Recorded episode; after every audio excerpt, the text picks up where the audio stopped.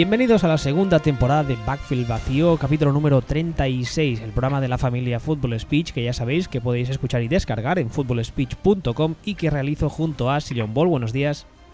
Muy buenos días. Que en Twitter es arroba Sillon Ball y a mí me podéis encontrar como arroba wbistuer.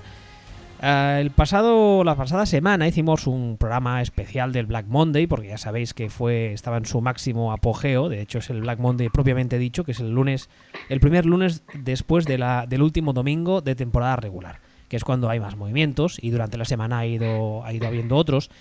Y hoy vamos a hacer un poco una segunda parte, por así decirlo, del programa de la semana pasada, Black Monday 2, el retorno, pero también vamos a hablar un poco de los partidos de Wildcard. Así que como esta semana ha habido más movimientos, vamos a seguir un poco la, la, estructura de la semana pasada. Vamos a repasar los equipos que, han, hecho contrataciones y hay algunos que todavía no se han decidido, están todavía en el proceso ese de entrevistas. Ya sabéis que también comentamos la semana pasada que hay muchos, muchos nombres que tienen muchas novias, tienen muchas entrevistas, con lo cual pues habrá, habrá fichajes que todavía no, no, no se acaban de definir. De momento vamos a empezar pues uh, con la FC Este, con los Miami Dolphins, quienes, aparte de la semana pasada dijimos ya de confirmar a Adam Gates como head coach, que eso no había ninguna duda, han contratado a un nuevo coordinador ofensivo, que es a Dowell Loggins, que hasta ahora estaba en Chicago.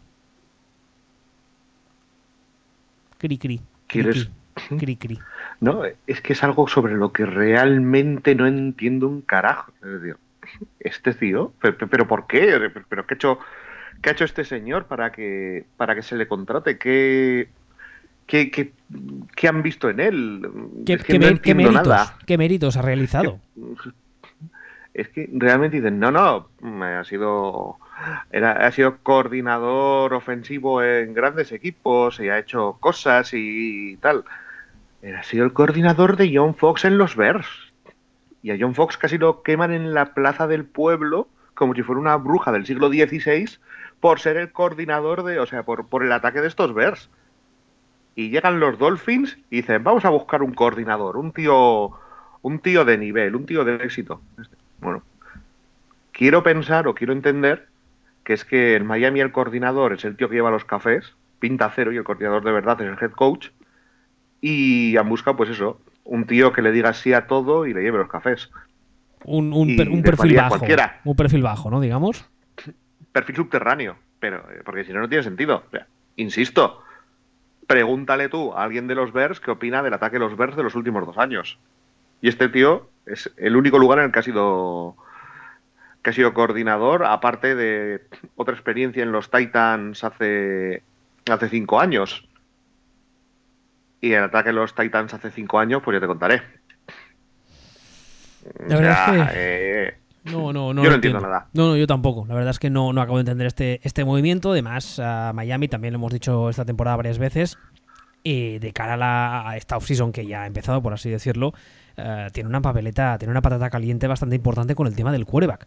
Entonces, yo no sé si tienen intención de ir a por un quarterback en el draft, yo no sé qué intención tienen respecto a Ryan Tannehill, pero la verdad es que eh, a mí no me parece este señor el más indicado para estar en, en un momento tan importante para una franquicia como es el desarrollar un quarterback, el escoger un quarterback nuevo, no lo sé. Lo que pasa es que es, es lo, que, es lo que tú dices, Adam Gaze es un, es un entrenador que además ah, es un gurú ofensivo, estaremos de acuerdo o no, pero al menos tiene esa etiqueta, con lo cual entiendo que el que va a llevar el ataque y además el que va a seguir cantando las jugadas es, es Adam Gaze. No sé Mira, exactamente esto- qué quieren hacer con Logins, no sé para qué lo quieren. Es para llevar los cafés. Mira, eh, Logins era. Joder, es que Logins me suena que ni Logins. Claro, Esto es no que le estamos idea. llamando Logins y no es Logins, es Logins. Porque Logins era el otro, pero bueno, ya nos entendemos. Kenny Logins, el amigo Sí. Kenny. Footloose, Footloose. Eh, Dowell Loggins, eh, ya te digo, para mí el tema es que, que, se- que va a llevar los cafés porque este señor era el entrenador de quarterbacks cuando, cuando Adam Gates estaba en Chicago. Entonces, pues, más o menos, yo creo que harán lo mismo. Adam Gates ha dicho, tú, que me traigas los cafés en, en los Bears. Ven a traerme los cafés a, a los Dolphins. Y- y ya está, porque si no, no hay Dios que entienda esto. Hombre, yo imagino que, y la verdad es que no, me acordaba de eso, pero dicho eso, yo lo que imagino es que Adam Gates ha buscado un hombre con el que se entienda a nivel de filosofía ofensiva, por así decirlo, y entonces pues le ha traído para, para seguir trabajando como trabajaban en Chicago. Bueno, pues, pues muy bien. Pero vamos, a efectos prácticos, insistimos los dos en que creemos que, que el papel de Loggins como coordinador ofensivo va a ser eh, limitado, para ser amables. Sí, coordinador cafetero. coordinador cafetero, vale. Sí, coordinador cafetero. A ver, más movimientos. Eh, en este caso, en la FC Norte, en los Bengals, ya sabéis que Marvin Lewis no solo ah, después del rumor de que podían contratarle y despedirle, despedirle perdón, ah, fue justamente a la inversa, le han renovado por dos años. No solamente eso, sino que han renovado para dos años más también a Bill Lazor, que era el coordinador ofensivo. Que dices, mm, ¿este señor ha hecho méritos para, la que para renovarlo? Yo creo que no, pero vale. Sino que además han traído un nuevo coordinador defensivo. Y tú dirás, a ver, un nombre así de relumbrón que dé esperanza a la gente. Pues, bueno, Terrell Austin, que es un señor que estaba en Detroit. unos Lions que, como dijimos la semana pasada, si no recuerdo mal, la defensa de los Lions ha sido de las peores los últimos años, ¿verdad? Estadísticamente, al menos. Sí, ha sido, ha, sido cancerígena, sí. Vale, pues al señor responsable de, de ese problema le han contratado para que lleve la defensa de los Bengals. Y tú dices, ¿Eh? Pues esta es una puñetera liga endogámica, que, se buscan unos a otros de una forma... Casi borbónica. De una forma casi borbónica, sí, exactamente. O sea, solamente nos falta que, Marvin Lewis y Terry Austin sean tío y sobrina y, se den pero bien el uno al otro y, generen más borbones para, para ser una liga 100% borbónica. Esto es un, esto es un cachondeo realmente para estas cosas. O falto de imaginación en muchos casos y bueno, pues luego pasará lo que pasará lo que pasará. Es que no es otro estos, otras estas contrataciones que dicen no entiendo un carajo. Hay de estos de estos gifs que se han puesto ahora de moda con esto de que puedes meter gif a Twitter. Hay uno cuando buscas what the fuck, que es una niña con una sudadera rosa que hace un gesto en plan, ¿eh? Como si le estuviera dando un ictus que seguramente muchos sabréis que GIF hablo, pues cuando yo leí esta contratación, mi reacción fue la de la niña. Diciendo, ¿qué está pasando? ¿Qué me he perdido? ¿Estoy soñando? ¿Qué se han tomado esta gente? Pero no, no, no estoy soñando. Y lo que han tomado esta gente, ahí ya no puedo entrar. Pero Terry Austin es el nuevo coordinador defensivo de los Cincinnati Bengals. EA. A ver, y en este caso, yo por lo menos no he sido capaz de encontrar el link de colegueo el vínculo con, con Marvin Lewis. O sea, no porque está buscando, he dicho, pues a ver, a, lo mejor, no sé, coincidieron en algún sitio, no lo he encontrado. A lo mejor sí, pero yo no lo he encontrado. O a lo mejor, mm, vete tú a saber, a lo mejor llevan a las niñas al mismo colegio. es que no. Pero, pero no he encontrado el mismo vínculo de este para decir, ah, bueno, todos tranquilos, es un coordinador cafetero. O sea, esto sencillamente es un pero qué narices. Igual también es un coordinador cafetero, porque para eso está para eso está este hombre que en teoría es un head coach defensivo para llevar la defensa. Digo yo. Además tiene la manía de, solamente seleccionar en el draft jugadores defensivos. Entonces, no sé, a lo mejor va por ahí, pero, pero así a priori es, eh, es, es otra de estas cosas incomprensibles. Sí, sí, totalmente. Pero bueno. Más, en la FC Norte también, los Browns. Como ya también comentamos la semana pasada, los Browns han confirmado a Hugh Jackson, pero eh, la noticia no está ahí. La noticia es que han hecho una serie de movimientos en la front office muy interesantes. Ayer mismo eh, leía en Twitter a alguien que decía, uno de estos periodistas eh, americanos importantes, que decía, ah, aunque parezca una broma, los Browns tienen ahora mismo la mejor front office de la liga. Eh, después de la contratación de John Dorsey para hacer las labores de General Manager, tras despedir a Sashi Brown hace ya unas semanas, meses, eh, han contratado a Elliot Wolf, que eh, os sonará porque es un señor que estaba en los Packers y la semana pasada hablamos de él, que en teoría era el, el General Manager del futuro para los Packers, es hijo de Ron Wolf, quien fuera General Manager de los Packers durante muchos años con mucho éxito. Y bueno, pues le han contratado para ser el, ah, el asistente del general manager. Es complicado este tema. O sea, bueno, aparte de que esta offseason en cuanto a en cuanto a front office están conectando muchísimo a, Packers y a, Browns. Es complicado este tema porque básicamente lo que estamos diciendo ahora es que el mejor front office de la liga es el de Packers del año pasado, entiendo. Porque Browns ha venido a fichar a todo el mundo, excepto a Ted Thompson.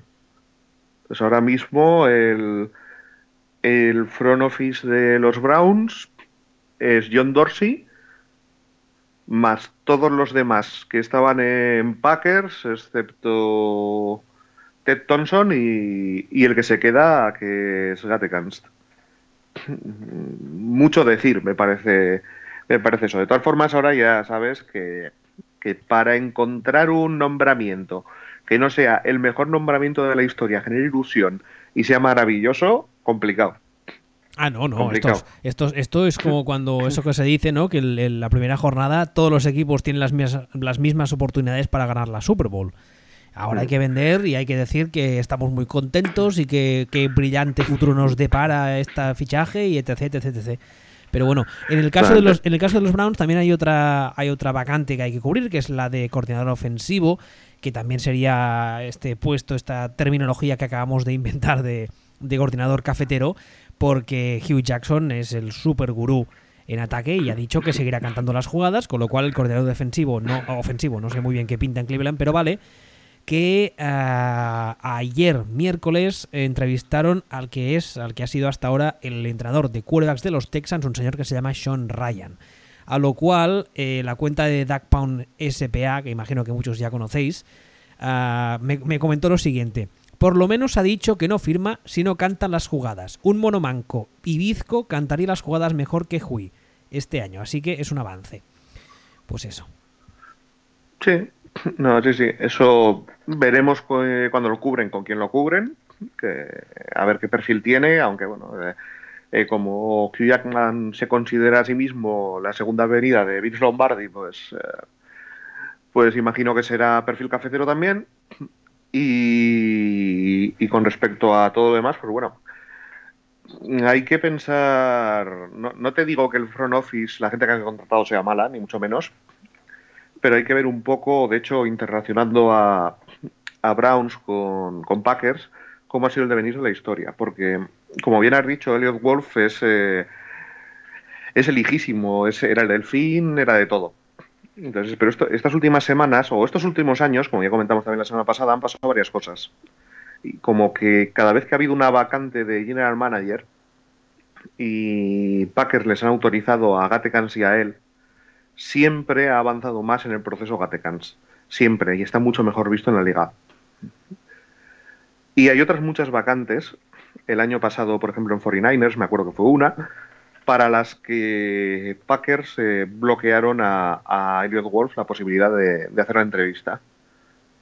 Entonces, después de varios años bloqueando a un tío para que haga entrevistas para al manager, llega la vacante en tu, en tu equipo y se lo das a otra persona el puesto y se abre se abren las puertas del infierno. Se abren las puertas del infierno de, par en par. O sea, parece esto Sunny Daily llega Papa Wolf y, dice que los Packers no han valorado a su hijo como le tenían que valorar y que le han dado puesto a otro. Con tonillo y, rollo pasivo-agresivo. Una, una, una, pausa muy rápida. ¿Acabas de hacer una referencia a Puffy Cazavampiros? Es bastante posible. Vale. es bastante posible. Y después de, después de esto, pues es que yo también entiendo que Elliot Wolf se vaya a otro equipo, para, que encima son los Browns, a tener el mismo puesto que iba a tener en Packers, de morros, y diciendo, em, pues ahora me marcho. El, el perfil de comportamiento de Wolf es un poco raruno es un poco raro uno hasta ahora o es un poco pasado de orgullo en toda su familia. Veremos cómo, veremos cómo les sale.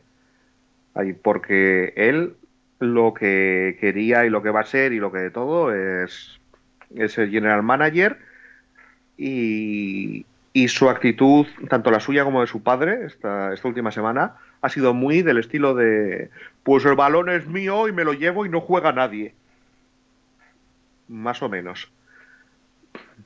Veremos cómo mezcla con Dorsey, veremos cómo, cómo va todo. Y veremos hasta qué punto el, el scouting de Packers tenía que ver con Ted Thompson, no tenía que ver con estos señores. Porque el scouting y los drafts de Packers de los últimos, digamos, 10 años es bastante bochornosamente lamentable y los señores que están fichando los Browns son eran scouts de Packers.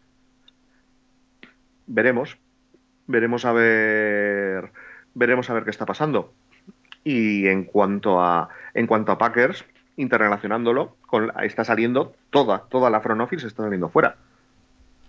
Y no solamente está saliendo toda la front office fuera, sino que, como también ya comentamos, el movimiento gordo no es el tema de Capers, sino que es el tema de Ted Thompson porque está cambiando toda la estructura de trabajo. De hecho, están pasando cosas que a mí me gustan cero. Como, por ejemplo, que, Murphy... ¿Quieres hablar de los Packers ahora? Aunque no toque, digamos, por división. Si quieres, te comento rápido los movimientos que ha habido y hablamos de los Packers.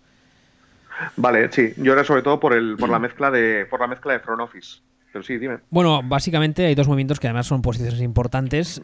Dom Capers, ya comentamos la semana pasada que lo han despedido como coordinador defensivo después de muchos años. Y el hombre que lo va a suplir va a ser Mike Petine, que había sido coordinador defensivo en, en ¿dónde? No me acuerdo, los Jets, en los Jets. Y luego fue también head coach en los Browns. Y el coordinador ofensivo va a ser Joe Philbin, que vuelve a casa por Navidad después de, pues, estar por la liga en varios puestos. Estuvo de head coach en Miami. Las últimas dos temporadas ha estado ah, entrenando la línea ofensiva de los Colts con resultados espectaculares. Estoy siendo sarcástico.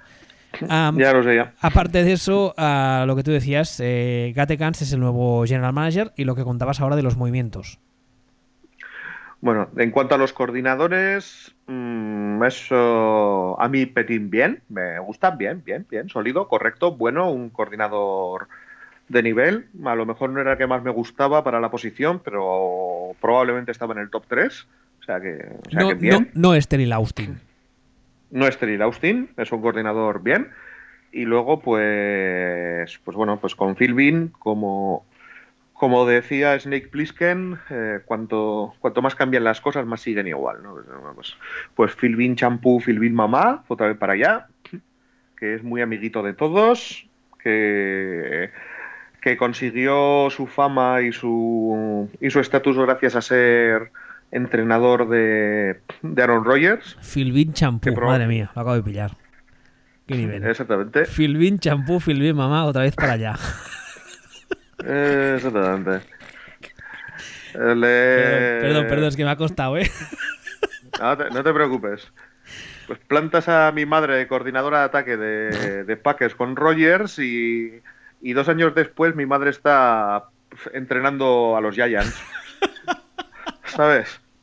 De que no tiene, no tiene mucho tema. Entonces, pues este, pues Phil Bean, pues bueno, pues, pues también es el probablemente el, coordinador cafetero con más éxito de la historia del universo y coordinador cafetero. Y ya está. Hombre, yo creo que en su día les debería sacar un dinerillo a los Dolphins, ¿eh? Sí, sí, pues os digo, o sea, un coordinador cafetero de, de nivel. Es que tampoco llega a ser coordinador cafetero, porque este, con la tontería, eh, se le consideraba un coordinador con peso. Entonces, y bueno, tampoco, tampoco descartemos que es que en realidad desde que se fue él, el ataque de, el ataque de Packers ha ido a peor. Esto es una cosa que también en el fondo de, mi mente ha estado flotando. Digo, oye, ¿y si a lo mejor dentro de todo como coordinador Philbin por lo menos ponía cierto orden y hacía ciertas cosas mejor que mejor que McCarthy bueno, o sea. Igual, igual era que muchas veces esto pasa en los staffs de la NFL, igual una especie de, de catalizador de, no sé cómo llamarlo, de una pieza que estaba ahí perdón, y, la, la, la, relación, digamos, entre el quarterback y el head coach la facilitaba o la hacía más cómoda o la o hacía de traductor muchas veces o yo qué sé, pero la verdad es que es lo que tú dices, la, cuando estaba Philbin los resultados eran unos, se fue Philbin y los resultados han ido a peor, así que... Es, Exactamente. Entonces, yo en el fondo, aparentemente no, pero en el fondo tengo la esperanza de que, de que Philbin fuera una parte del engranaje que quisiera funcionar mejor el ataque y lo volvamos a ver. A lo mejor ocurre. Y luego, pues bueno, pues lo que estaba comentando del tema del front office, eh, Murphy ha, ha decidido cambiar la estructura de poder de manera que ahora tanto el general manager como el head coach le reportan a él directamente. Y esto a mí me parece una mierda de dimensiones épicas.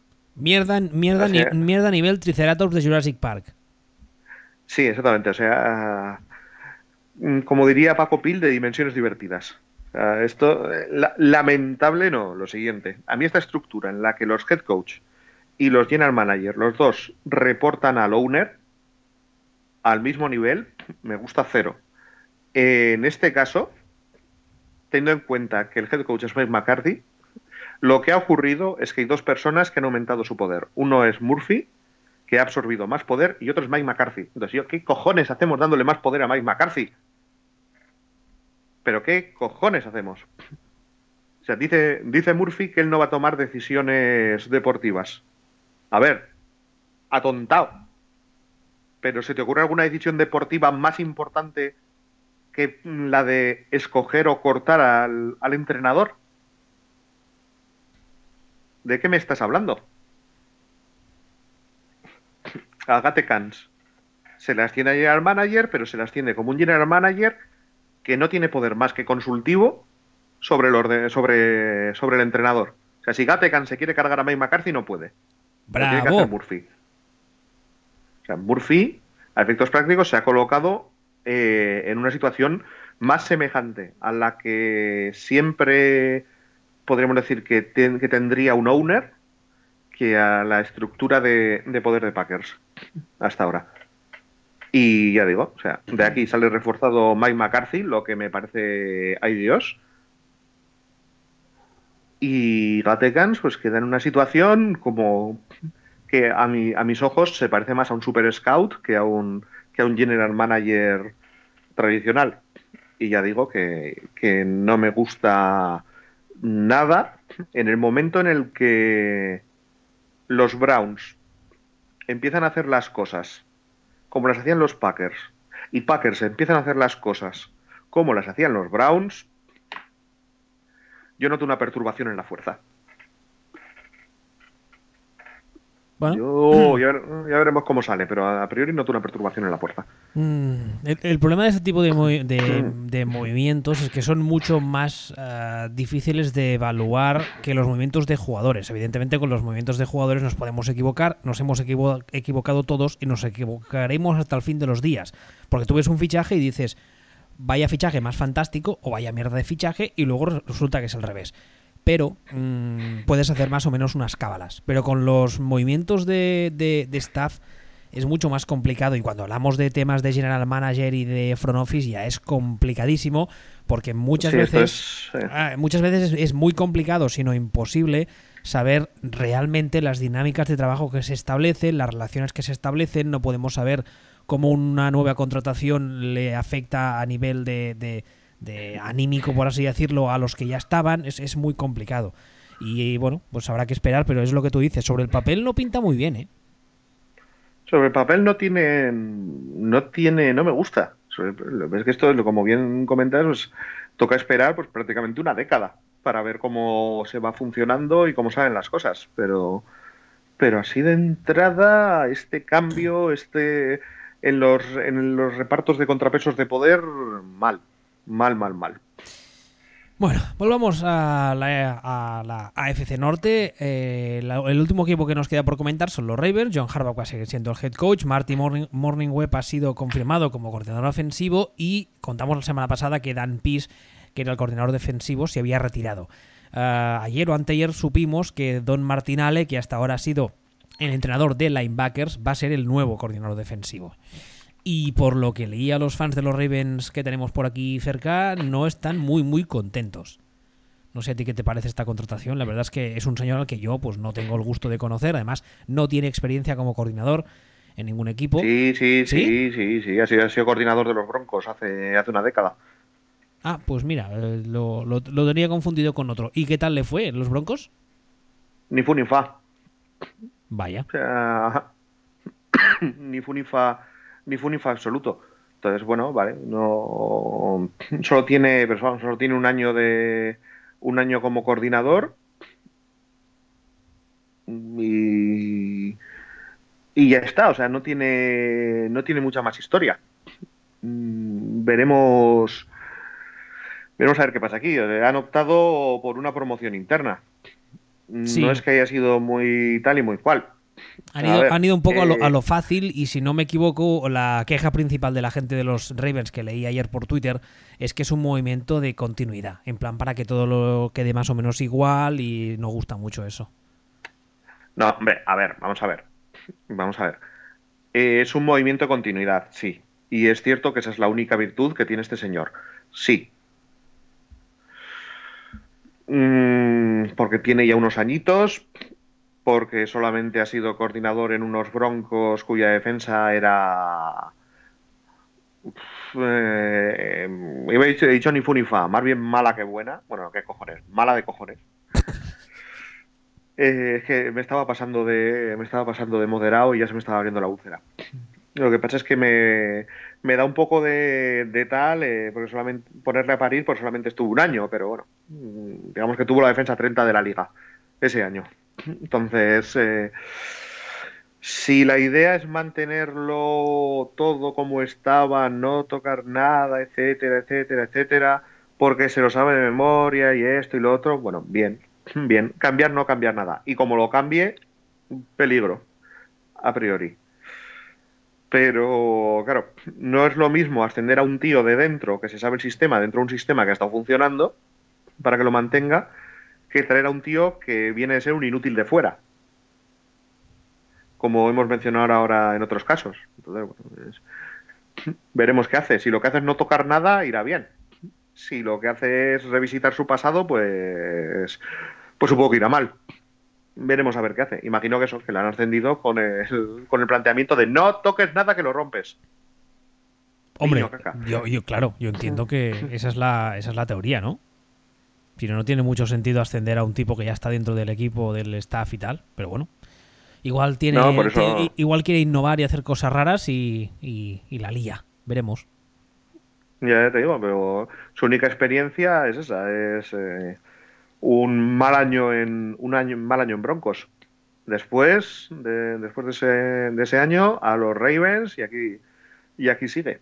Entonces, bueno, pues eh, eso.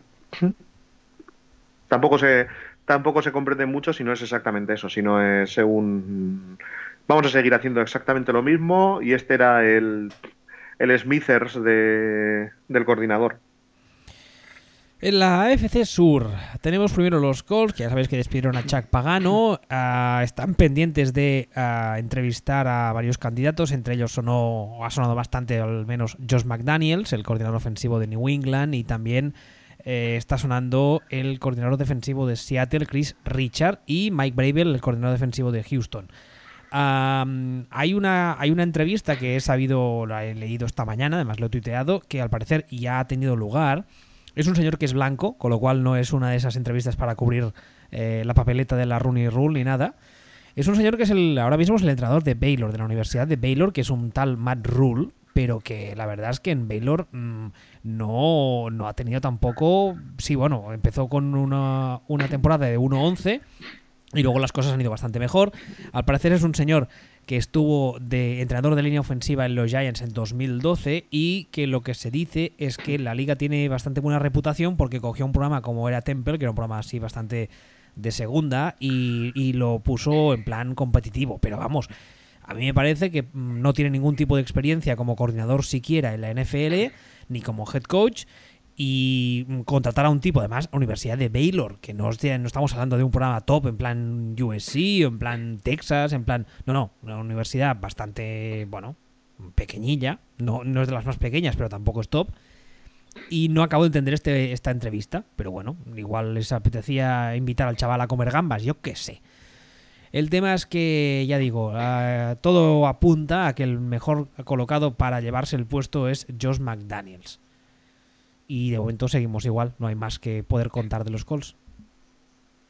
No sé si quieres añadir, algo más o no hay más que contar, la verdad.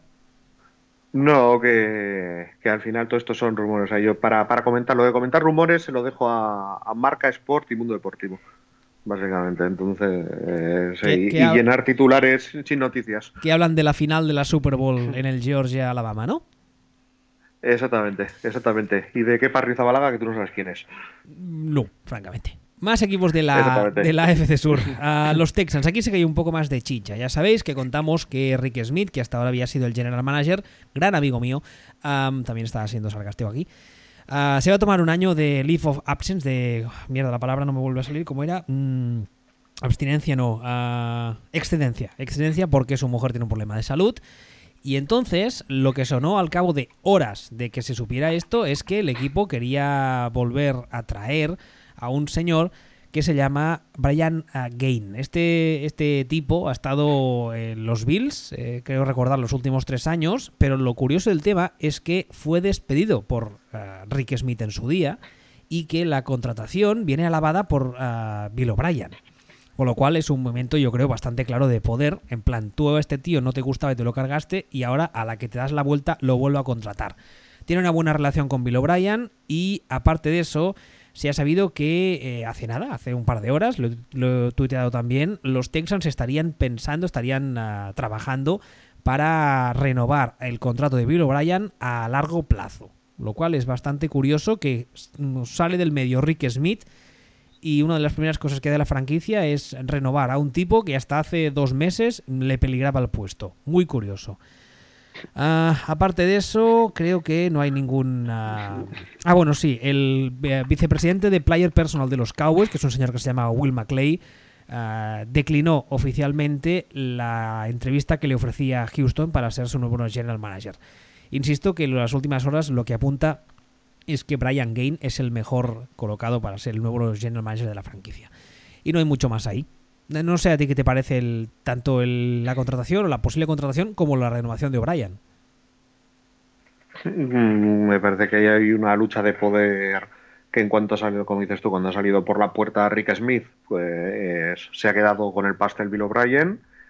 Y bueno, pero veremos lo que pasa. que todavía no ha firmado nadie. En el momento que, el tema esté cerrado o más o menos cerrado, aunque, aunque por no suele equivocarse, pues, eh, pues sabremos lo que hay pero lo de Game apesta a eso, apesta, apesta que ha ganado Bill O'Brien y, ha comido la cabeza al dueño para, poner a su hombre. Me recuerda un poco, había un, culebrón aquí en Cataluña, se hizo muy famoso, que curiosamente por el nombre era Dallas. Me recuerda un poco a eso. Esto sería Houston, pero vamos, para el caso, tiene pinta de culebrón.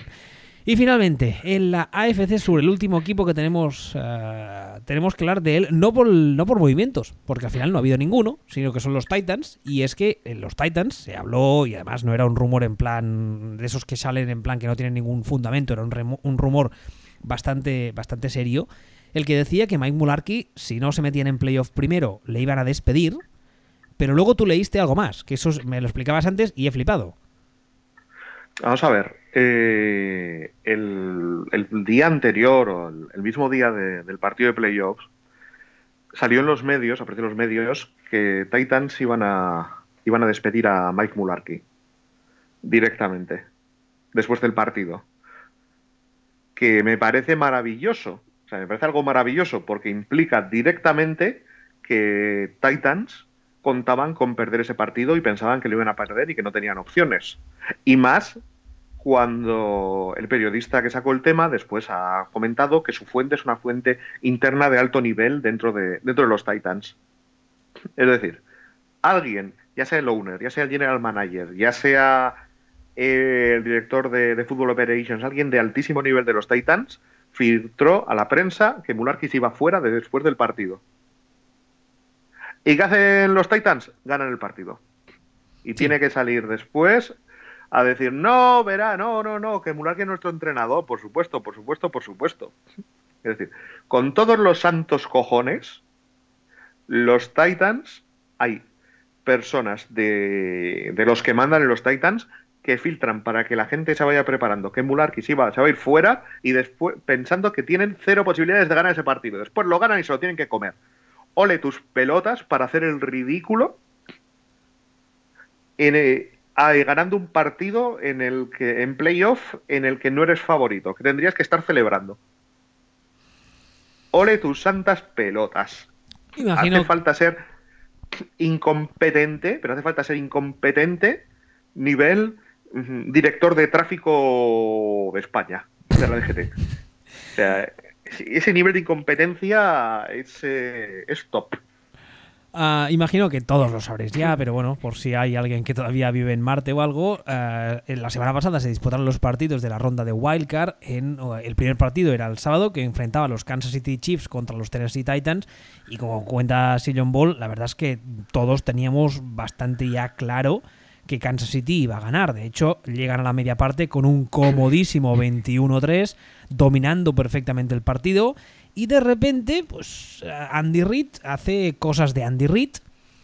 Y el partido mm, lo acaban perdiendo los, eh, los Chiefs más que ganarlo los Titans. Con el agravante, lo que contaba ahora él, que eh, Mike Mularkey, un señor que estaba ya mm, con las cajas esas típicas de cartón de las series americanas donde colocan las cosas cuando les despiden, y ahora las tenía todas llenas y apiladitas en la puerta del despacho, y de repente, pues coño, han ganado el partido. Y ahora los Titans dicen, no, no, pues cómo, lo vamos a despedir si este señor es el más mejor del mundo mundial y le queremos? Y nada, y ahora está Mike Mularkey preparando el partido de la ronda de esta semana a la vez que desmonta las cajas otra vez. Sí. Bueno, el partido este en realidad es un partido, es curioso porque, bueno, eh, a Andy Reid le están lloviendo las hostias pero yo viendo las hostias. Es algo, es algo curioso. Se está pidiendo la cabeza de Andy Reid desde, desde en torno a Kansas y aficionados Kansas de una forma que parece que, parece que estuviéramos hablando de, Don Capers. Entonces, mm, yo lo siento. O sea, yo entiendo la, entiendo la frustración. Y Andy Reid tiene un, tiene un perfil curiosísimo de tío que, que no gana un puto partido de playoff ni aunque se lo regalen. Pero realmente, con todas sus limitaciones, ¿cuántos entrenadores hay mejores que, Andy Reid? Yo, yo, creo que, muy pocos a nivel, a nivel eh, táctico, a nivel de poner orden en una franquicia. Y además es que hay, hay. Claro, lo que tú dices de que está lloviendo ostras es completamente cierto, pero aquí hay un agravante, es que el crédito de Andy Reid se puede ver todavía más tocado si el año que viene eh, el, que era coordinador eh, ofensivo suyo, que ahora es el nuevo head coach de Chicago, que luego hablaremos de él, ah, lo hace medianamente bien, porque claro, Doug Peterson mm, es del árbol del coaching tree de, de Andy Reid, ¿no? Sí, y en, y en Filadelfia, si esta semana gana sin su quarterback titular, mm, el crédito de Andy Reid también va a sufrir. Ah, mm, sí. Eh, y, luego, eh, lo que decía ahora, luego head coach de Chicago, como el año que viene las cosas pinten bien en Chicago, la gente va a empezar a decir, mm, coño, a ver si es que Andy Reid a nivel de play call, a nivel tal, es bastante mediocre. Hombre, teniendo en cuenta que el play call lo ha hecho Matt Nagy, no, no, no, no. Aquí no, aquí no hay, hay un, hay un tema ahí. Yo juraría que leí alguna parte que la primera parte ah, era cosa de Nagy y luego la segunda parte, en plan Amarrategui, eh, fue Andy Reid quien dijo, dejarme solo. Yo también lo he leído, lo que pasa es que da la casualidad que también he leído a Matt Nagy ayer decir que todos son chorradas y que ha sido él. Ah.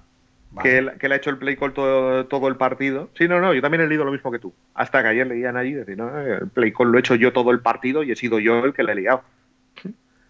Ahora, pero ves que, ves que he estado leyendo una serie de cosas, que si el ataque, que si el play call, que si no sé qué, que si no sé cuánto, que si esto. A ver, vamos a ver.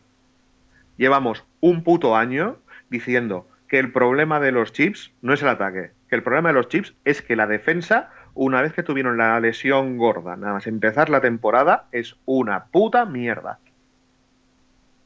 Ah, por cierto, un momento que no tenía en el guion, que lo leí ayer de así de pasada, pero imagino que debe ser, voy a intentar confirmarlo ahora mismo, pero ayer leí que a Bob Sutton se ha retirado. Sí, eso parece sí. Con lo cual, es otra, es otra, otra vacante interesante que se abre. Interesante sobre todo porque hay que ver si el nuevo Defensive Coordinator ah, que traiga Kansas, ah, pues será capaz de ordenar esa defensa que, como ya acabas de decir, en cuanto perdió a Eric Berry la semana la semana 1 de esta temporada, se convirtió en, bueno, lo peor de lo peor. Pues, pues y tanto, o sea, porque ha terminado siendo la peor de la liga. Ah, mira, ni hecho a propósito, la 32, ¿eh? Sí, sí, sí. Entonces, claro, no, porque hay el ataque, porque Andy Reid, porque esto, porque lo otro, porque cuál. Tío, la peor defensa de la liga. Entonces, es que Alex Smith al final, la peor defensa de la liga. Así nos centramos. Este, este argumento me suena. El peor de la historia. No, hombre, no es que sea peor de la historia, pero es la peor defensa de la liga. O sea, ¿qué cojones andas echándole la culpa al ataque? A ver. No, es que tal, es que en la segunda parte esto y lo otro, esto y lo otro. El ataque de lo. Y, hay otra, que es que, es que me ha costado. Me ha costado ver esta, esta reflexión por ahí.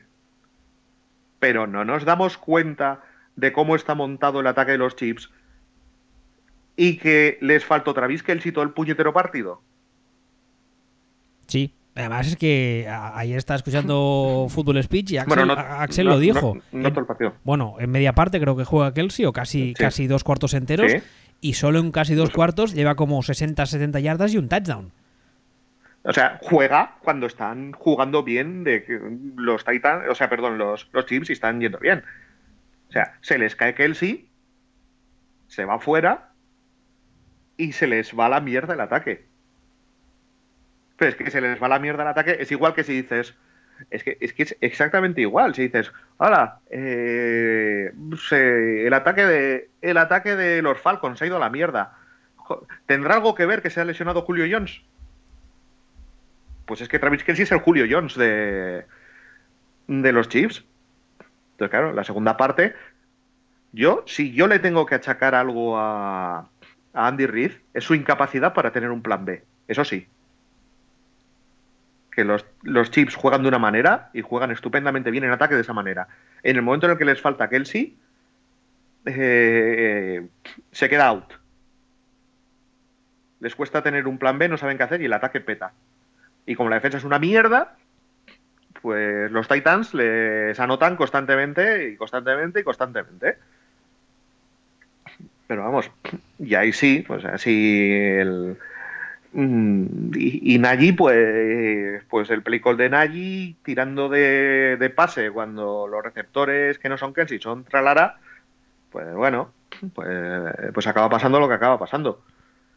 Pero eso ya digo, yo entiendo las frustraciones, pero, pero ojo hacia dónde, ojo hacia dónde disparamos, ojo hacia dónde disparamos, porque al final, yo para mí, te encuentras con que la segunda parte juega eh, los chips sin sus dos estrellas, sin su estrella defensiva, que lleva todo el año fuera, y, así les ha ido, y sin su estrella ofensiva, porque realmente el bueno del ataque es Kelsey.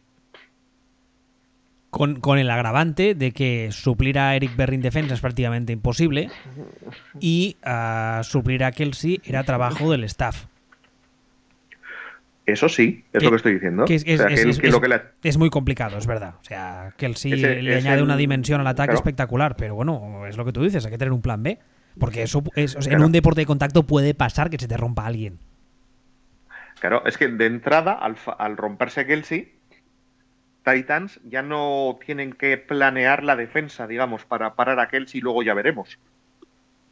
Pueden dedicarse a parar a, todos y, y los Chiefs que esto, esto sí que es algo que, llevamos toda la vida diciendo de, de Andy Reid, que durante el partido su game management es apestoso. O sea, gestiona fatal, es el, peor de la historia, como dices tú, eh, gestionando, el, gestionando el reloj y le cuesta la vida hacer, hacer ajustes. No, no, improvisar, o sea, cambiar e improvisar sobre la marcha es posiblemente el punto más flaco. Tiene gracia que use la palabra flaco hablando de Andy Reid, pero sí, de Andy Reid. O sea, ese es su punto más, más débil y además que ha sido así hace años. Todos lo sabemos. De siempre, o sea, es que eh, no sé si recuerdas el, récord que tiene Andy Reid después de después del bye week, después de la semana de descanso, es acojonante. Es como dos, 2000 a 1 aproximadamente. Cuando tiene tiempo, se lo mira, se lo hace. El tío es buenísimo. Buenísimo. Ahora, improvisando en mitad del partido. O sea, casi, da, casi dan ganas de que contraten otro tío solo para gestionar los partidos, improvisar y este se dedica a entrenar entre semana. Pero, pero bueno, pero bueno, es, lo que hay. Por cierto, respecto a Bob Sutton, yo ayer leí en Twitter que se había retirado, pero las agencias no dicen nada y según Wikipedia, que es ese, ese medio con tanto caché y tanto nivel, ah, sigue siendo corredor defensivo. Pero coñas aparte, he buscado en todas las grandes agencias Score, CBS, etcétera, y en ninguna pone nada. Así que igual era un rumor o igual era algo que alguien se precipitó y tal. Pero bueno, de momento, según parece, sigue siendo Bob Sutton el coordinador defensivo de Kansas City. No, pues yo también lo leí. ya, ya veremos. Pero veremos a ver qué, veremos a ver qué pasa. También me parece mucho mérito quedarse de coordinador cuando tienes la peor defensa de la liga. Oye, pero bueno. Bueno, a ver, pasemos a la AFC Oeste. En los Broncos también ha habido varios movimientos. Van Joseph contamos la semana pasada que ha sido confirmado por Elwell después de que al parecer estuviese con pie y medio fuera de la franquicia. Y ha habido algunos movimientos. Por ejemplo, los Broncos han, ah, declarado que Bill Musgrave va a volver como coordinador ofensivo en 2018. Ah, han contratado al, ah, coordinador, al ex coordinador ofensivo de los Giants, Mike Sullivan, como entrenador de quarterbacks. Y a Gary Kubiak Ah, declaró John Elway que va a tener un papel más importante tanto en el draft como en la agencia libre. Ya sabéis que Kubiak ah, se retiró del coaching activo por un tema de salud y uh, Elway le convenció para que se quedase en la franquicia en un cargo que muy claro yo personalmente no tenía cuál era. Pero bueno. Yo, yo, te, yo te he escrito en una nota cuál es el cargo exacto que creo que tiene Kubiak. Sí, sí, ya, lo estoy viendo ya. ¿Cuál es el cargo según tú? Es el Smithers del güey. sí, sí, tal parece, francamente. Lo que pasa es que lo lleva a todas partes para que le haga la pelota. Pero el tema es que ahora este Smithers va a tener, al menos parece, va a tener cierto poder, porque claro, decidir eh, o dar tu opinión y que te escuchen tanto en draft como en agencia libre mm, no, no es pecata minuta, ¿eh? Sí, sí, ya. Bueno, pues nada.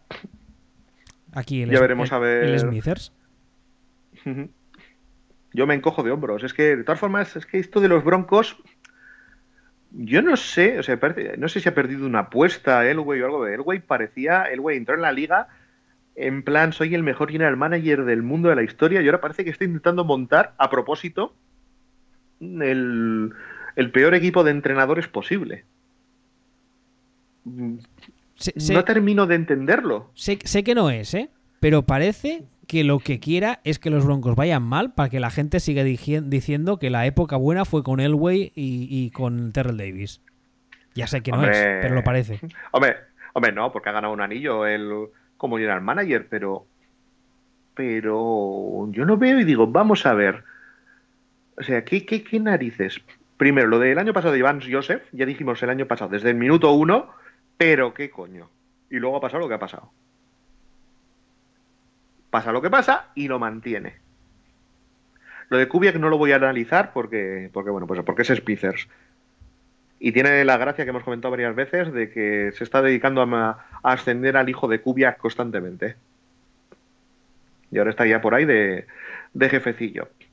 Entonces dice, bueno, ya que ya que el ataque de los Broncos ha sido cancerígeno, ha sido lo peor, ha sido bochornoso y ha sido lamentable, ¿Qué vamos a hacer? Vamos a mantener al coordinador ofensivo. Pero ¿cómo? Pero, pero, pero, pero, ¿por qué? Vale, vale que, de quarterbacks han andado, vamos a ser, vamos a ser amables, regular. El peor ataque de la liga. El peor ataque de la liga. ¿Qué me estás contando? O sea, la defensa, la defensa ha bajado mucho, o ha bajado bastante, pero el ataque directamente es horripilante. Así que, ¿qué hacemos? Bueno, vamos a mantener al head coach, que, que empeoró la, defensa, que esto, que lo otro. Vamos a mantener al coordinador ofensivo. Y ya que el coordinador ofensivo lo ha hecho tan bien, vamos a traerle de ayuda a, a Bill Musgrave. Vamos a traerle de ayuda a Bill Musgrave que, que ¿quién era Bill Musgrave? Pues Bill Musgrave es un señor que era coordinador de ataque en los Vikings en la época del chico de la cabra. Era entrenador de quarterbacks en los Eagles que no tenían quarterback. Joder. Era, era, era coordinador de los Riders, coordinador de ataque de los Riders, en los Riders inmediatamente anteriores a, a, a Carr, o bueno, en el, a- al principio de Carr, de hecho. Mm, De coordinador de unos. eh, recuerdo que estuvo en los Jaguars y probablemente haya estado en más sitios. Pero bueno, en, unos- en los Jaguars hace, hace 15 años, en los Jaguars que, De que eran Me voy a suicidar. Creo que sí, o sea, yo le recuerdo, lo ves que ya me pierdo, lo tendría que buscar, pero sí que le recuerdo de coordinador de los Jaguars. Madre mía. Y dices, "Pe- pero, pero ¿de qué me estás hablando?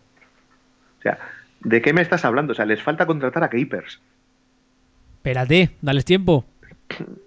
Les falta contratar a Keepers. Es que yo, yo no lo entiendo. O sea, no lo entiendo, ya te digo. O sea, parece que, parece que Elway eh, parece que está intentando hacer, hacerse un máster en tanking sin que se note. En fin. O sea, sí, no, no, es, es bueno, ya, ya veremos. Más AFC Oeste, los Raiders. Aquí posiblemente ha sido el movimiento con más, eh, más, más flashy, con más nombre de esta offseason. Y es que han sacado del retiro a John Gruden pagándole un pastizal en el proceso. Un contrato de 10 años y 100 millonacos. Ah, el general manager Reggie McKenzie se va, a quedarse en Oakland después de que declinara la oferta de los Packers para, para entrevistarle como posible general manager. Además, en los Raiders ha habido varias contrataciones. John Gruden ya se dijo días antes de firmar que estaba ya sondeando a gente para montar un staff. Ha contratado a Greg Olsen como eh, su nuevo coordinador ofensivo. Greg Olsen ya estuvo en los Raiders en el inicio de la carrera de Carr y además ah, en estos momentos será el entrenador de quarterbacks de los Rams. Y ah, en su haber tiene el haber trabajado con nombres del nivel de Josh Freeman, Blake Bortles o Sam Bradford, entre otros. O sea, coordinador ahí que lo peta. Y luego, como coordinador defensivo, tiene a Paul eh, Gunter, que lo ha, lo ha firmado. Y bueno, no sé a ti qué te parece todo el movimiento de Gruden. Bueno, una cosita antes que nada, que se me ha quedado en el tintero un puntín más de la rajada de los, de, de los Broncos. Dale. De- que después de meterme con de meterme con que mantengan a Musgrave, se me ha olvidado comentar al que han traído nuevo, que es Mike Sullivan, que, vi- que es el coordinador de los Giants de los últimos dos años, con el pedazo ataque que lo ha petado que han tenido los Giants los últimos dos años. Le han traído como entrenador de quarterbacks. Le han tra- es el que han traído como entrenador de quarterbacks. Han mantenido a Musgrave con el currículum que he comentado y se han traído a- al, al coordinador de los Giants de los últimos dos años. Ole tus cojones. Impresionante. Ya está. Ya está. Ya está, ya está, ya está. Ahora, yendo a Gruden. Pues es que a mí todo lo que haga Gruden ahora mismo me parece bien. Con, la, con el pastizal que se ha metido en el bolsillo y ya puede, puede contratar a, a su sobrina y a un caballo como coordinadores. Como total, ¿no le pueden echar? Ya está. No tiene, no tiene mucho misterio. Mm, Olson, bien, aunque sospecho que el ataque es de Gruden y lo va a montar Gruden y Gruden. Hombre, siempre ha trabajado así. Claro, entonces Olson pues será, será coordinador cafetero. Y Paul Gunther, pues, pues, pues, pues bien, ¿no? O sea, no, no es que no me dice nada demasiado ni bueno ni malo. Rich Gannon ah, declinó la oferta para ser el nuevo entrenador de quarterbacks de, de los Raiders. Ya sabemos que Gruden siempre demanda muchísimo de sus quarterbacks. Rich Gannon tuvo, yo creo que sus mejores años en la liga de la mano de Gruden cuando precisamente Sí. estaba en Oakland, antes de, de- sí. de que le mandaran a Tampa Bay. Y bueno, eh, en un comunicado que sacó el, el propio Gannon, dijo que no se veía capaz de, eh, de, de aportar el nivel de intensidad que sabe que Gruden va a aportar a este staff. O sea, al parecer, todo el mundo lo que está comentando es que Gruden ha llegado a 200 revoluciones y que ya está trabajando y que les va a poner todos, vamos, más tiesos que el palo en una escoba. Lo cual me parece bien. Porque francamente yo creo que esta franquicia en los últimos 2-3 años con Jack del Río se había relajado un poco. Lo que pasa que también lo dije en Twitter, el que tiene ahora una papeleta chula es Derek Carr. Porque Derek Carr o se pega un ostión de cojones o se convierte en top de la liga. Y de hecho, esta mañana ya ha salido un tuit diciendo que Gruden quiere revisar eh, el trabajo que hace Carr en la línea y que quiere pedirle más. Y que más audibles y que más cosas. O sea que, bueno, veremos cómo sale. Hombre, yo, yo también, yo decir que con Jack del Río llevan tres años relajados, cuando el año pasado han hecho, no sé, ha sido 11-5 o, o 12-4 o sea, tampoco. No, no, tampoco, Pero, pero relajados no a nivel de que jugasen mal, sino relajados que John Gruden, ay, John Gruden, uh, Jack del Río uh, se filtró que era eso, lo que muchas veces se llama un player's coach. Que bueno, que sí, que era muy querido por todos, no sé qué. Por ejemplo, Jerry Rice ayer hizo unas declaraciones diciendo que los jugadores de, de Oakland ahora se preparen porque a Gruden no le van a querer. Y Gruden no va a ser un player's coach, que Gruden es dictatorcillo y que es My Way or the, Highway, que dicen. O sea, o me haces caso y le haces las cosas como yo quiero o a la puta calle. Y claro, mm, es un perfil completamente diferente a nivel eh, humano, si tú quieres, del que era Jack del Río. No, eso, eso sí. Ahora, el tema de a Gruden tengo curiosidad por verlo. Primero tengo curiosidad por saber si va a aplicar todo lo que ha dicho durante estos años que él haría si, si volviera a ser eh, entrenador en la NFL. O sea, Gruden lleva años diciendo que, sus ataques no, ahora mismo, no harían Hadel nunca, jamás, que irían a toda leche. Quiero verlo. Tengo curiosidad por verlo. Por ejemplo. Y también tengo curiosidad por ver lo que consigue sacar, porque bueno, creo que ya hemos comentado, ya comentado la semana pasada que yo tengo la, la teoría o el run run interno de que ojo con Gruden, que no sea que esté bastante o muy sobrevalorado que los resultados de Gruden en realidad... Eh, lo que pasa es que como consiguió los resultados con unos quarterbacks de mierda,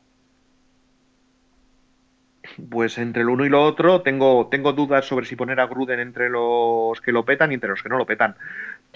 Para mí toda esta historia realmente de, de Gruden se reduce a que ya era hora, y creo que también lo dijimos, que que un equipo se dé cuenta de que en una liga con límite salarial la ventaja se saca en el entrenador. Y ya era, y era maldita la hora de que alguien se diera cuenta, porque eh, realmente cuando lo piensas, ¿cuál es la, cuál es la posición más importante de, un equipo? Eh, el, ¿Quién es el jugador más importante? Pues el quarterback, ¿no? Es el que más cobra. Correcto. Pues, eh, ¿cuál es la segunda, el segundo jugador más importante de un equipo? Ahora es cuando algún descerebrado te dice que el running back. El segundo jugador más importante de un equipo es el entrenador, que ni siquiera es un, que ni siquiera es un jugador. Y además es que tenemos, tenemos 30.000 ejemplos de head coach que hacen mejores a sus plantillas. Y el ejemplo supremo, que es un ejemplo un poco exagerado, es Belichick. Pero, pero, pero, hay muchos, hay muchos más de, de, head coach que en la liga consiguen sacar, vamos, exprimir el limón hasta la última gota. Entonces, claro, pues eh, da la casualidad que los entrenadores no están sujetos al límite salarial. Y que, y, que, los señores que son propietarios de los equipos no son señores que vayan mal de calderilla precisamente. No, es que en realidad nada impide que mañana llegue Jerry Jones, le llame a Belichick y le diga, eh, te doy 300 millones. Absolutamente nada impide eso. Bueno, sí que luego tendría que negociar con los Patriots para romper el contrato pero, pero realmente eso no está sujeto al límite salarial y los equipos y los owners que tienen pasta podrían sacar ventaja desde aquí. Y hasta ahora parece que nadie se había dado cuenta. A ver si va, si, va a resultar que, el, que, el, que Davis, hijo, con ese peinado de cortito que me lleva, no es tonto del todo. Pues habría que verlo. Hombre, también te digo yo que yo la oferta que le he hecho a Gruden, yo no se la habría hecho a Gruden. Yo, a lo mejor se habría hecho a otro. Hombre, es, es, una oferta que está pensada en plan, en plan, quiero que me digas que sí. Que lleva 10 años. Te estoy, te estoy perdiendo. Ya has tocado algo. ¿Hola? Hola, ahora sí te oigo. Ahora, hemos tenido un pequeño, nada, un bache de unos segundos. Decía que eh, es, una, es una oferta pensada para que Gruden diga sí o sí. Sí, y, te comentaba yo que en realidad el salario que, va a cobrar Gruden es el salario nivel Belichick. Es decir, eh, no le van a pagar el doble que a Belichick.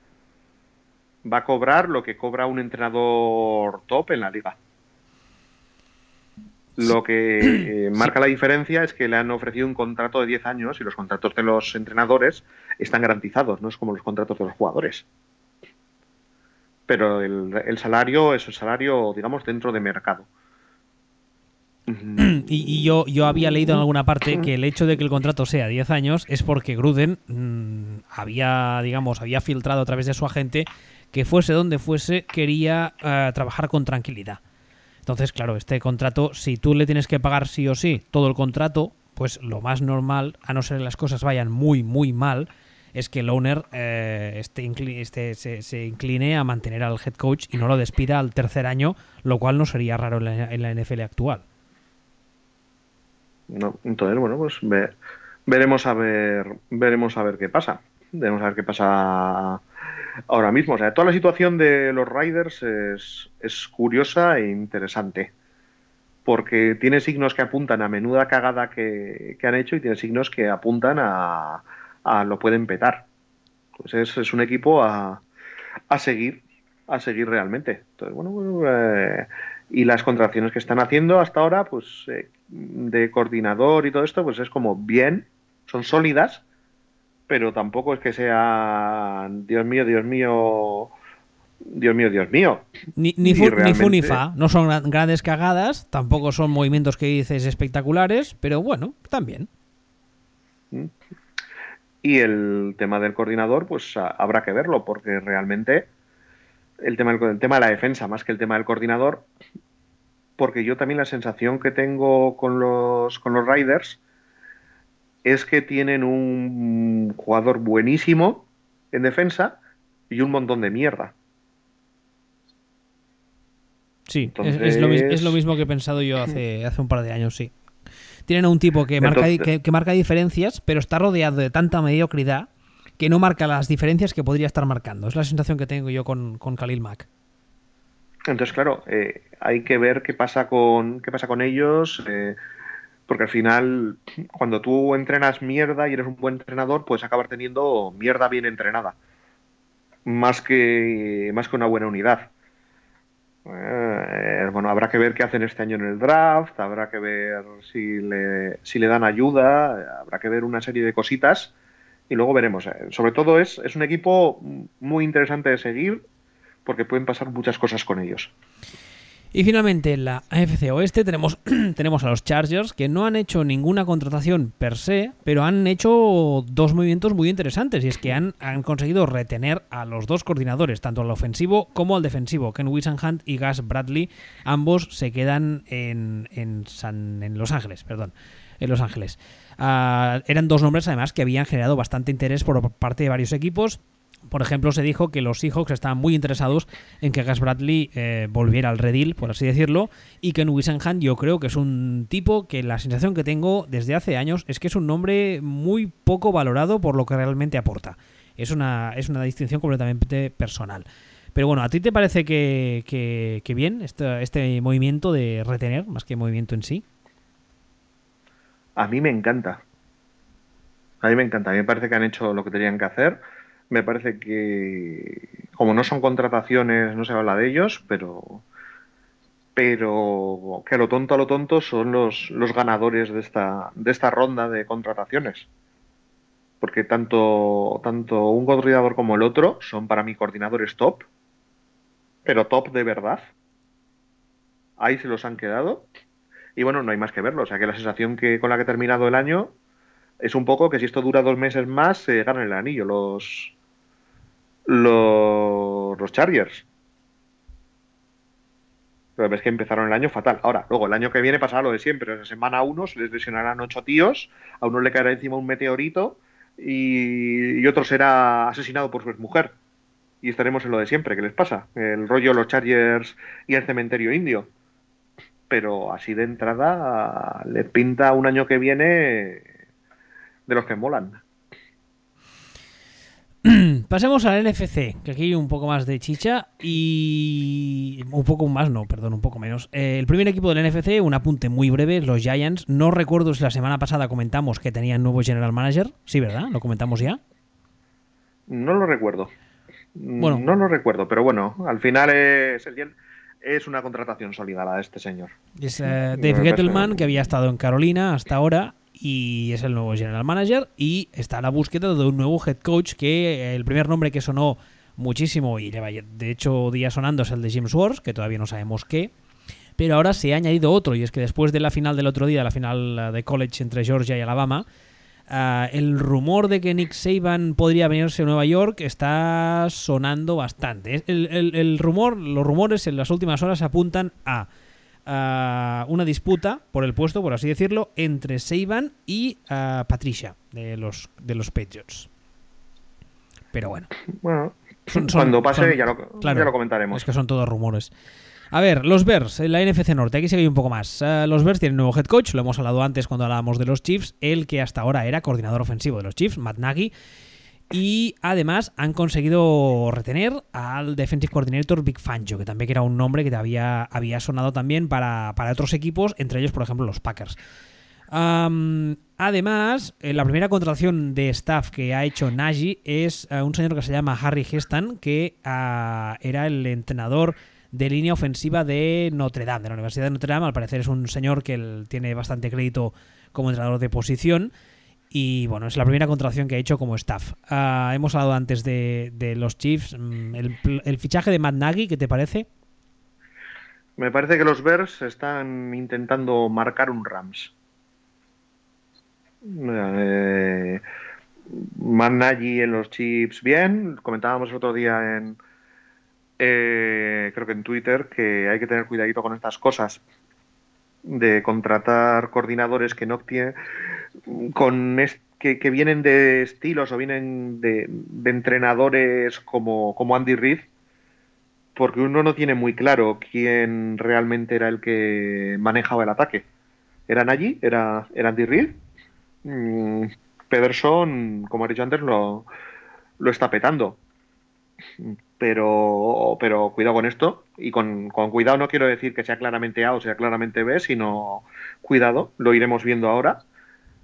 Y, para mí están intentando marcarse un, Rams clarísimamente.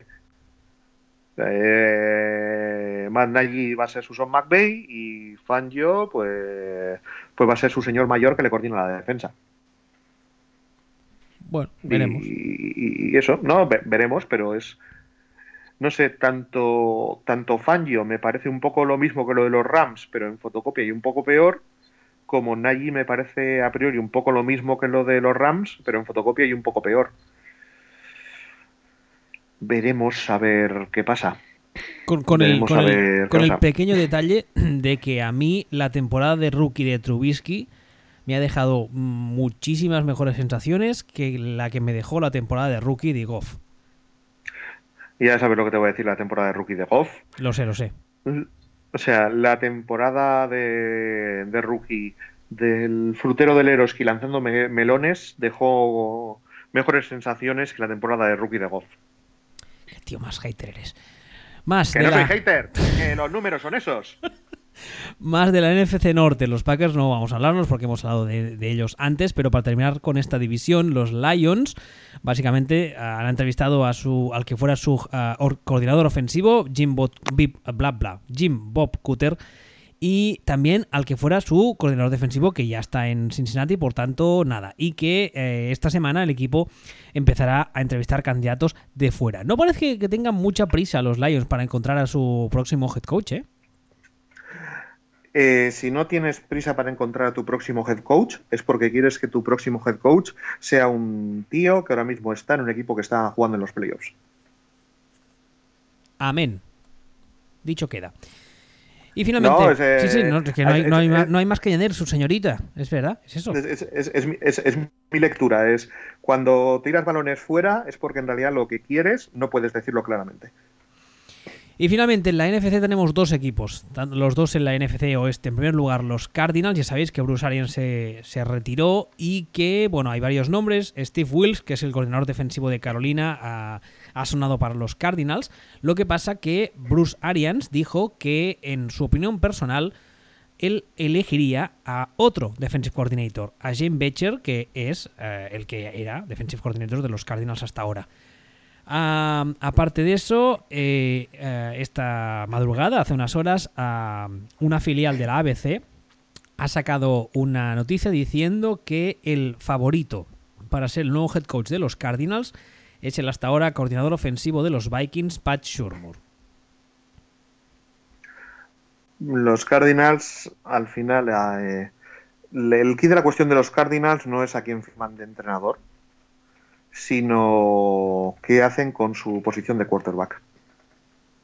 Para mí, porque ha estado sonando mucho cosas como Alex Smith y los Cardinals lo que necesitan es entrar en modo fin de ciclo, rebuilding, eh, tanking, lo que quieras, como quieras llamarlo, demoler y empezar de cero, porque porque pierden es un equipo veterano y pierde todo lo que tenía todo lo que tenía de estrellas. Entonces, en el momento en el que contraten a quien contraten, veamos qué es lo que hacen con la posición de quarterback, si van a draft bien, si van a Alex Smith. Mm, Alex Smith en un equipo de viejos es prolongar la agonía. Desde hecho, desde aquí lo digo. Eh, querido John Elway, haga usted el puto favor de intentar contratar a Alex Smith. Usted sí que tiene un equipo de señores veteranos preparados para ganar en defensa y, con cositas en ataque que necesita un quarterback. Otros equipos lo que necesitan es, es demoler porque no les da para ganar con Alex Smith. Otros equipos lo que necesitan es de todo, directamente. Otros equipos, lo que otros equipos lo que necesitan es de todo. Usted lo que necesita es un quarterback. Ahí tiene usted a Alex Smith. Deje de, deje usted de hacer el tonto como está haciendo últimamente y vaya por él. vale. Y finalmente, en la NFC Oeste, el último equipo son los ah, Seahawks. Los Seahawks están haciendo bastante limpieza. en primer lugar, eh,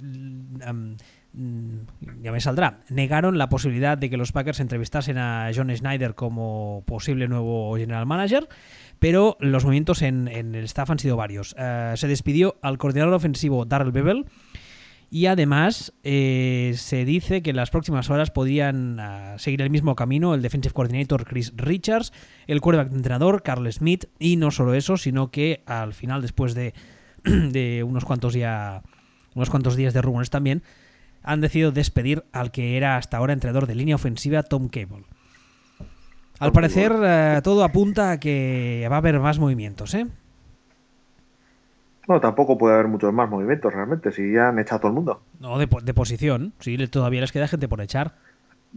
Hombre, sí, pueden, eh, pueden echar al entrenador de, del chico que lleva el agua, entrenador de suplentes que agitan la toalla y nunca juegan, eh, pero, pero están echando a todo el mundo.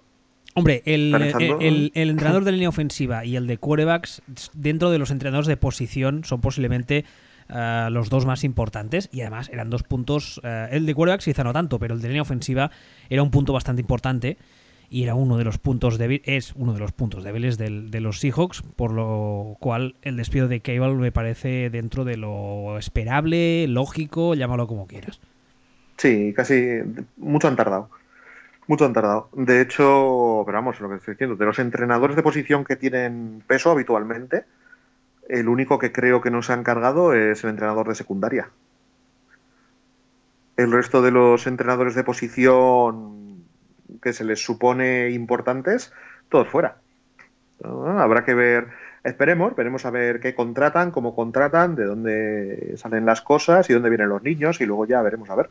Hombre, el, hecho de que hace apenas unos días, o la semana pasada, no recuerdo, saliese Pete Carroll a decir que lo de retirarse, que va a ser que no, que los Seahawks hayan negado la posibilidad de Johnny Snyder de entrevistarse con los Packers, que estén cargándose a entrenadores de posición, se han encargado los dos coordinadores. sobre el papel, a mí lo que me dice es que estos Seahawks están entrando en modo reconstrucción y, Pete Carroll va a formar parte de esta reconstrucción. Yo, mientras exista Russell Wilson, aquí no hay reconstrucción. Bueno, vale, eso es verdad. Pues reconstrucción a medias. Mm, tienen, sí que es cierto que tienen que reconstruir la defensa entera. No por nada, sino porque se les están rompiendo, retirando y todo esto y tienen que tirar. Pero no es una reconstrucción completa porque el quarterback lo tienen. Entonces, entiendo que, van a cambiar el equipo. De hecho, yo entiendo que, probablemente cambien la filosofía del equipo. Y ahora empiecen a construir eh, un equipo, digamos, más convencional en torno a en torno a Russell Wilson. Pero bueno, esto ya es, ah, sí, es, mentales. es fantasía ficción. Habrá que estar, yo creo, muy atento cuando se acerque el draft a, los Seahawks a nivel de trades y de personal, ¿eh? Sí, sí. Porque, Sin duda, porque, porque... más de uno va a llamar en plan, oye, este cornerback así, bocazas que tenéis, que ya tiene cierta edad, ¿qué me pides por él? Y como le den según qué cosas, yo creo que Pete Carroll es el primero que le, vamos, le pone el lacito y lo, y lo manda él por FedEx, a donde sea. Hombre, claro, o sea, con la edad que tienen les queda, les queda dos telediarios y no hay más que ver lo que está pasando ahora mismo con, con la línea defensiva, lo que les ha pasado este año. O sea, les han estado cayendo como moscas, pero es normal, entre edades, lesiones, no sé qué, no sé cuánto, están entrando todos en ese, en ese punto. Todos estuvieron a tope más o menos a la vez y a todos se les está acabando la carrera poco a poco más o menos a la vez. Bueno, hasta aquí el programa, perdón, el programa de esta semana. Eh, es curioso porque estaba repasando ahora la lista de, candidatos que han sonado más, que teníamos aquí preparado del programa de la semana pasada, y el que sonaba más y el único que de momento ha encontrado un nuevo trabajo es eh, Matt Nagy, el, el hasta ahora coordinador ofensivo de los Chiefs, que es el nuevo head coach de los Chicago Bears. El resto, Chris Richards, Josh McDaniels, Mac Bravel, Steve Wilkes, Dave Tubb, Jim Swords, Matt Patricia, Brian Flores, Pat Shurmur, Mike Munchak, John DeFilippo y Steve Españolo, que son los que han sonado más hasta ahora. De momento, nada de nada. Mucha entrevista, mucha, mucho invitarle a comer, pero nada de nada. Con el añadido de que precisamente el único que encontró trabajo es el que precisamente esta semana la ha cagado. Sí, Sí, sí, esta semana nos vienen las finales divisionales que tienen partidos que no me sé porque no tengo delante el Destons. ¿Tú te lo sabes de memoria? Espera, eh. Espera, hay, veces, hay veces que me encanta. Eh, tenemos Falcons en Eagles, tenemos Titans en Nueva Inglaterra, Jaguars en Pittsburgh y Saints en Minnesota. Gracias. Hombre, eh, yo ya no, no voy a hacer pronósticos porque ¿para qué? Porque la semana pasada ya, nada más empezar la ronda de Wildcard, flipen colorines. Así que paso de hacer pronósticos. No sé si tú te atreves a hacer alguna quiniela así rápida. Mm, Falcon Eagles, eh, con el devenir de los Eagles, etcétera, etcétera, etcétera. Los Falcons siguen si, sigo sin creérmelo, siguen sin gustarme, pero pero Eagles necesitan espabilar mucho o, o, se van fuera de la misma, aunque jueguen en casa. Sí. Pienso igual, sí. Atlanta. Luego en, el, Tennessee New England yo creo que no sé lo que va a pasar, pero en principio New England apostamos todos por New England. O sea, yo no, yo no sé lo que va a pasar en el sentido de que no sé de cuánto van a ganar los Patriots. vale, sí. sí. sí, De hecho, estoy viendo ahora y son ah, favoritos, si no estoy leyendo mal, lo de esto de las apuestas no es muy fuerte, pero son favoritos por, 13 puntos. Pues una barbaridad eso. En playoffs es una barbaridad. Atlanta, por ejemplo, son favoritos, pero por tres puntos. Sí, no, no, es una, es una salvajada. Luego el Jacksonville-Pittsburgh. Si Pittsburgh está, tiene el día bueno, digamos, yo creo que no debería tener muchos problemas, pero ya llevamos todo el año diciendo lo que es Pittsburgh, que es uh, Harvey Dent, con lo cual no sabes lo que va a salir. Sí, bueno, pero el, el tema es que el que no es Harvey Dent es Blake Bortles. Y ya el otro día Jaguars ganaron a pesar de Bortles. Nos hizo una preview de lo que es capaz. Sí, no, no, nos hizo, bueno, sí, que ya le conocemos, ya le conocemos. Que de hecho, ¿te imaginas tú lo que serían los Jaguars si en lugar de, de a Fournette hubieran escogido al quarterback de los Texans en el draft? Hombre, mm, bastante más competitivos. Y es Fournette y es una estrella, es el que mueve el ataque, pero imagínate que tuvieran un quarterback de verdad. Va miedito darían. O, métele a Alex Smith, que es un rumor que también ha sonado, que se vaya a Jacksonville. También. También es, mira, es otro, es otro buen ejemplo. Les metes a estos a Alex Smith y, cágate, y cágate el orito. Pittsburgh este es, favorita por 7 puntos en este caso. Sí, es favorito, gordo, pero no es la risión como el tema de Patriots Titans. No. Y luego finalmente el New Orleans Minnesota, en el cual Minnesota es favorito por 5 puntos. Y aquí yo no sé qué pensar, porque Minnesota está muy bien, pero es que New Orleans llega también enchufadísimo. Y claro, tienes a Drew Brees. Eh, es en un dome. Mm, yo creo que más tarde o más temprano el quarterback de Vikings va a petar es lo que estamos esperando todos. No, no, no deseándolo, pero que tenemos claro que estamos todos en plan, ay, ay, ay, ay, ay, ay. Sí, que en algún, en algún momento, en algún momento, pues, pues la va a liar. Y no sé, creo que puede ser, creo que puede ser este partido. O sea, también yo es que me gustan mucho los Saints este año. Me gustan mucho, mucho los Saints. Entonces, yo aquí tiro hacia los Saints, pero bueno. Ya, ya veremos. Me parece un partido muy igualado y que puede ser bonito. Sí, puede ser interesante, sí. Bueno, pues nada, hasta aquí el programa de esta semana, esta Black Monday 2, el retorno. Y la semana que viene más, imagino que acabaremos de hablar de algunos movimientos que habrá esta semana y también hablaremos un poco de las finales de conferencia, de división, perdón. Hasta la semana que viene. Exactamente. Hasta la semana que viene.